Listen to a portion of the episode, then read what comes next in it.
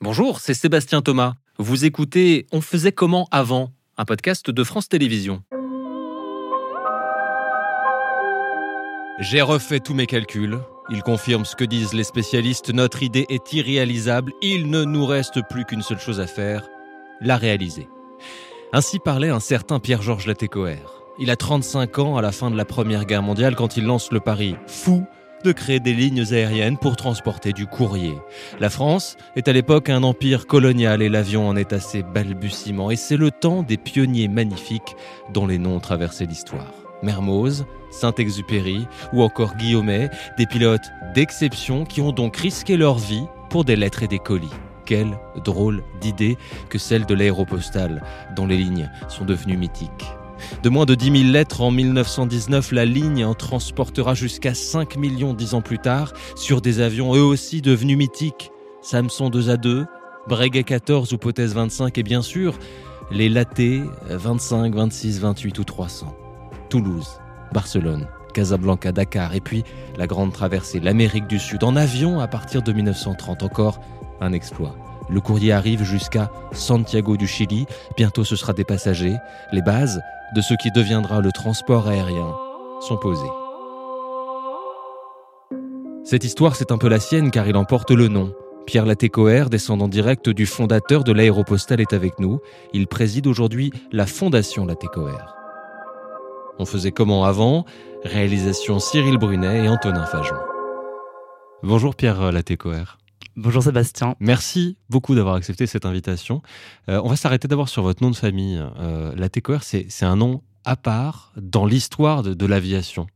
Oui, alors c'est le prénom, enfin c'est le nom d'un pionnier de l'aéronautique, euh, donc euh, celui qui a créé parmi les premières lignes aériennes du monde, celui qui a lancé la grande histoire de de l'aviation à, Toulouse. Et c'est votre euh, arrière-grand-père. Et c'est mon arrière-grand-père. Moi, je suis son unique arrière-petit-fils. C'était un ingénieur. Oui, c'était un, ingénieur. Donc euh, lui, il a, il a étudié à l'école centrale à Paris.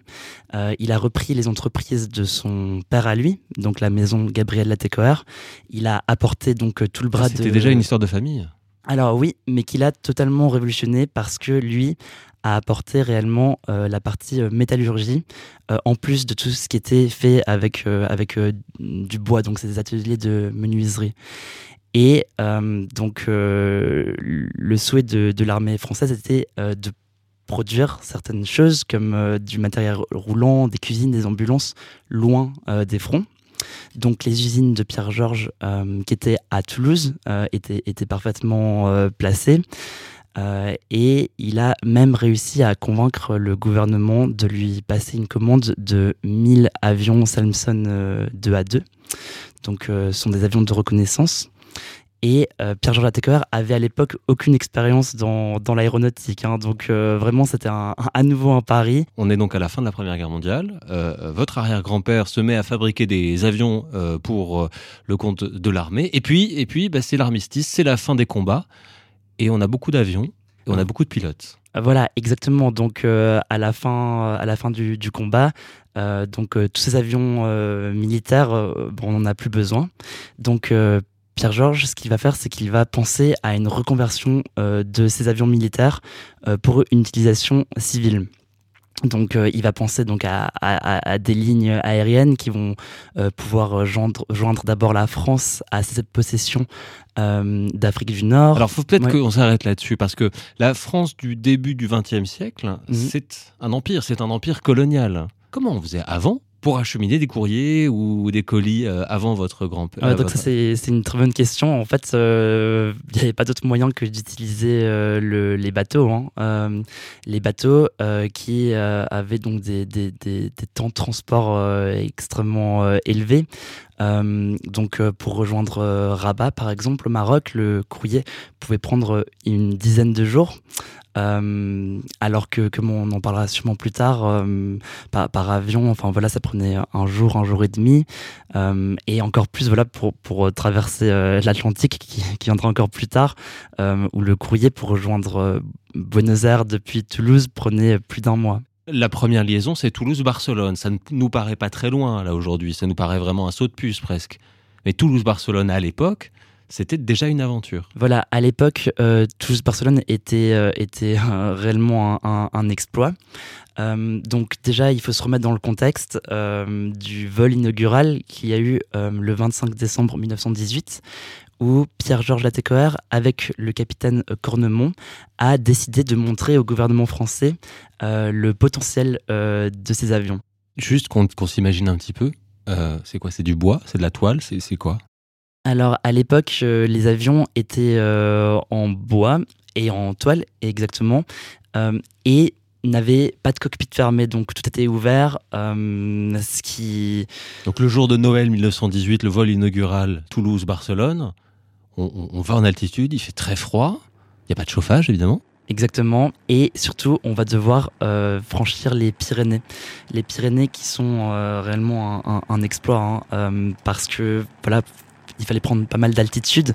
Donc en fait, ce qui est fou, c'est que hum, la première euh, étape donc de ces lignes aériennes qui vont après descendre euh, de plus en plus vers le sud jusqu'à Dakar, en fait, commence par, euh, par un gros exploit qui, qui est justement ces, ces, Pyrénées. Comment concrètement à l'époque faisaient les pilotes pour se repérer tout simplement? Parce qu'il n'y avait aucun instrument dans le cockpit. Alors non, donc on naviguait à vue. On suivait les côtes principalement et surtout, euh, les pilotes avaient des cartes, donc euh, des cartes qui étaient euh, étudiées à l'avance, des cartes qui étaient amenées à bord.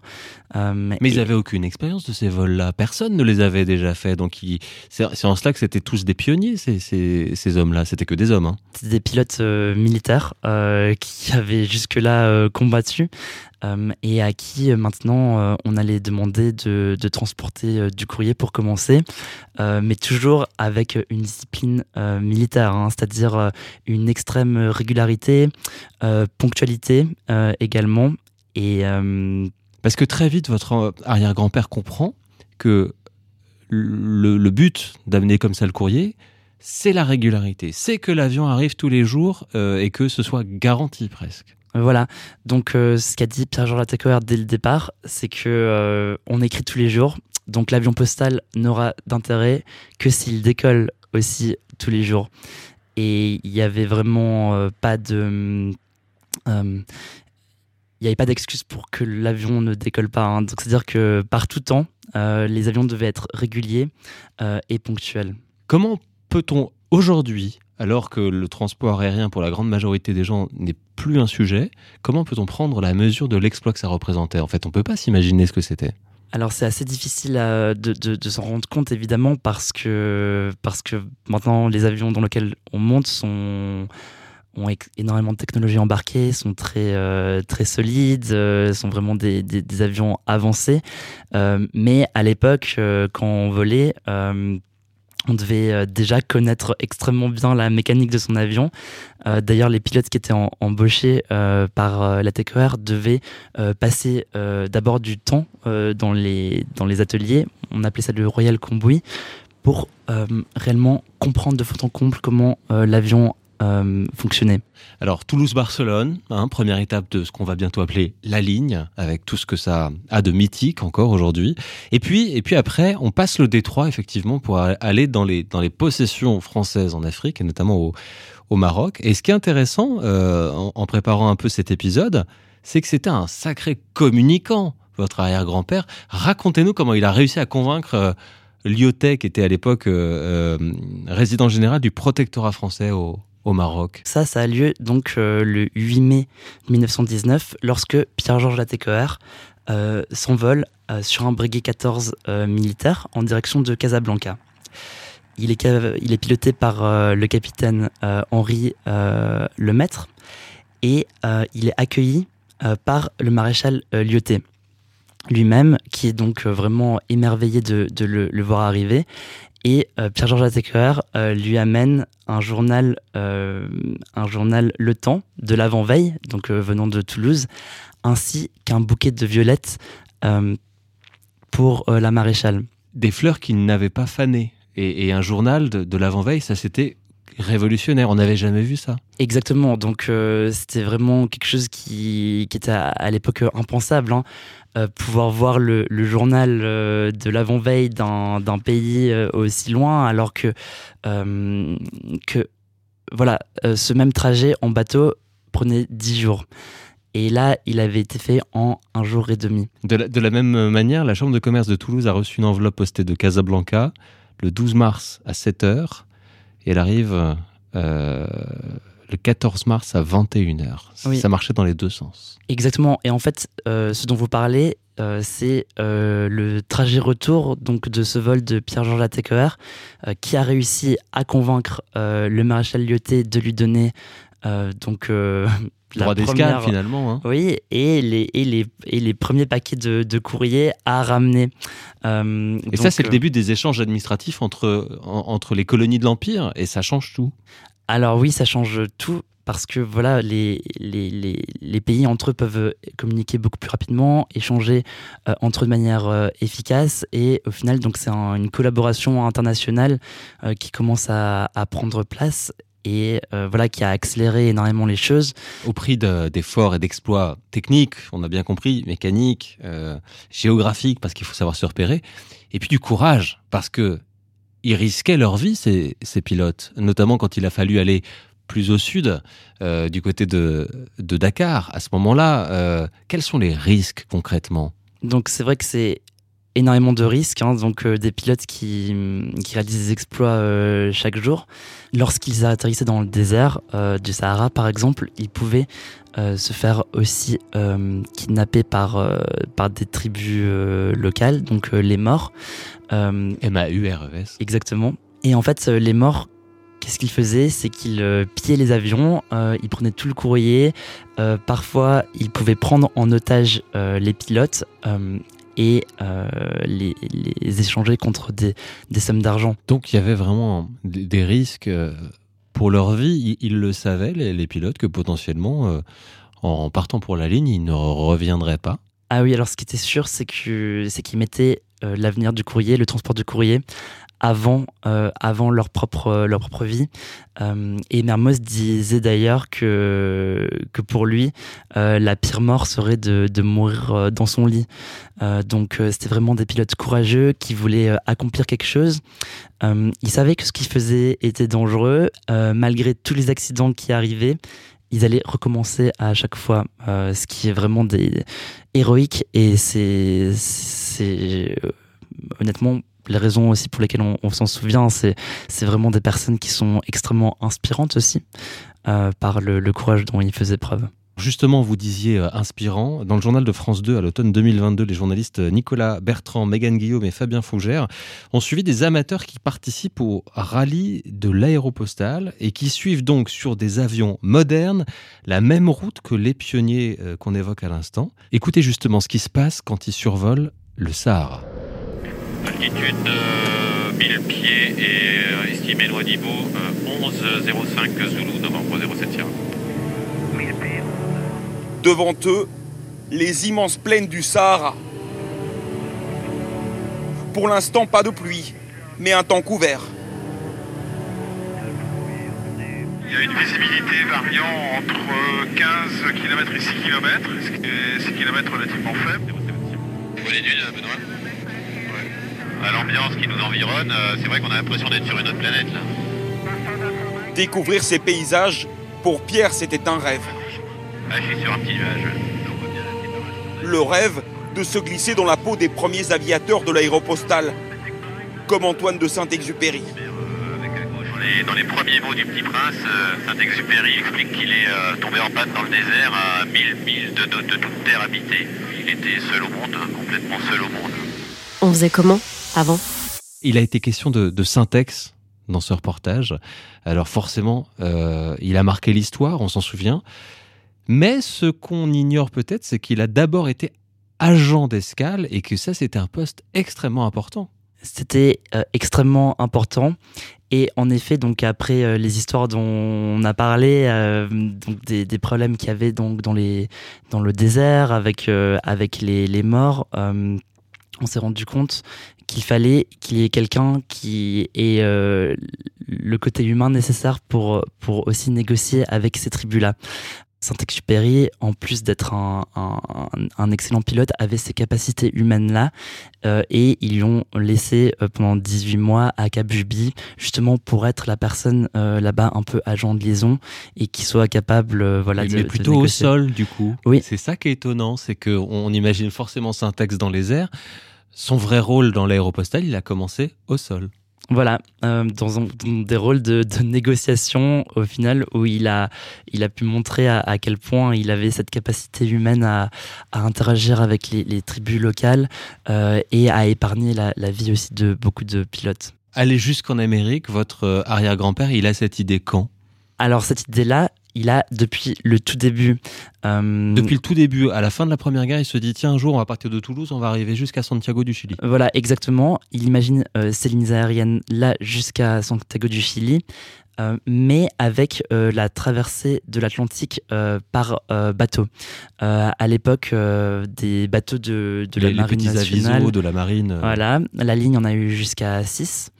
Donc, en gros, l'avion a atterrissé à Dakar, on enfin au Sénégal on, transférait le courrier à bord d'un bateau et puis il poursuivait sa route. Et il prenait 4 euh, jours, euh, quatre jours pour, pour rejoindre euh, l'Amérique du Sud.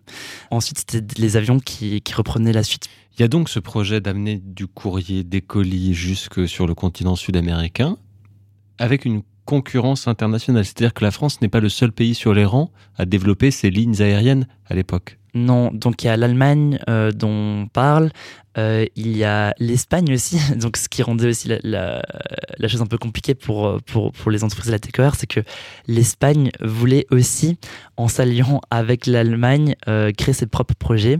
ils en ont eu un d'ailleurs, qui était un concurrent direct de, de la TQR. C'était une manière de faire de l'influence aussi pour le vieux continent sur comme ça ce, ce continent américain.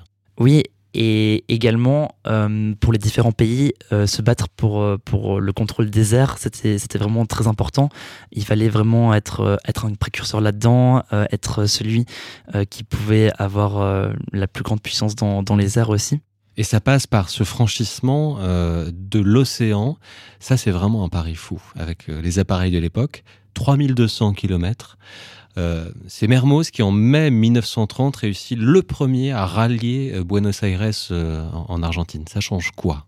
Oui, donc c'est un, trajet assez incroyable. Ça change quelque chose au niveau du, temps nécessaire pour amener le courrier sur l'autre continent. en un, jour seulement. La France et notamment les entreprises de la TCOR s'affirment à l'époque comme leader sur, dans le monde aéronautique. Alors dans le monde aéronautique euh, pur, ça c'est certain, parce que euh, donc euh, les, entreprises aéronautiques la TCOR ont produit 43 prototypes d'avions et ont battu 33 records du monde, des records en termes de distance, de vitesse, de poids aussi. Si je prends maintenant le plus récent, par exemple, la TCOR 631, Lunel de Marmier, euh, qui, qui, lui d'ailleurs euh, faisait 75 tonnes, euh, était le plus gros hydravion de l'époque et a été utilisé pour assurer des, liaisons donc plus tard entre Biscarros, là où il y avait la, base aéronautique d'hydravion, la jusqu'à New York. À l'époque, il faut savoir que c'était des hydravions parce qu'ils étaient tellement lourds que, que les trains d'atterrissage ne pouvaient pas, pas, les supporter non plus. Et, voilà, au final, euh, donc euh, des, une, très belle industrie euh, aéronautique avec des, des, avions qui étaient à l'époque la, fierté de la France. Porté aussi par une mythologie, on a évoqué Syntex, on a évoqué Mermoz, évoquons Guillaumet et ce qui lui arrive dans cette traversée des, des Andes, si vous avez cette anecdote en tête. Oui, alors la traversée de, de la cordillère des Andes par Henri Guillaumet reste un témoignage euh, de, d'un, exploit. Euh, donc il faut savoir que, que est celui qui a été euh, choisi par Mermoz pour, pour effectuer cette liaison traversant la Cordillère des Andes, quelque chose de très dangereux. Et Guillaumet, après plus d'une centaine de, de traversées de celle-ci, euh, s'est embarqué dans ce qui a été euh, vraiment une épopée de, de 7 jours, c'est-à-dire euh, qu'il a été pris par, par une tempête, qui l'a forcé à atterrir. il doit attendre d'être secouru dans cette cordillère des Andes pendant 48 heures. Euh, donc euh, les avions euh, le cherchent éperdument. son, son ami Antoine de Saint-Exupéry aussi le cherche.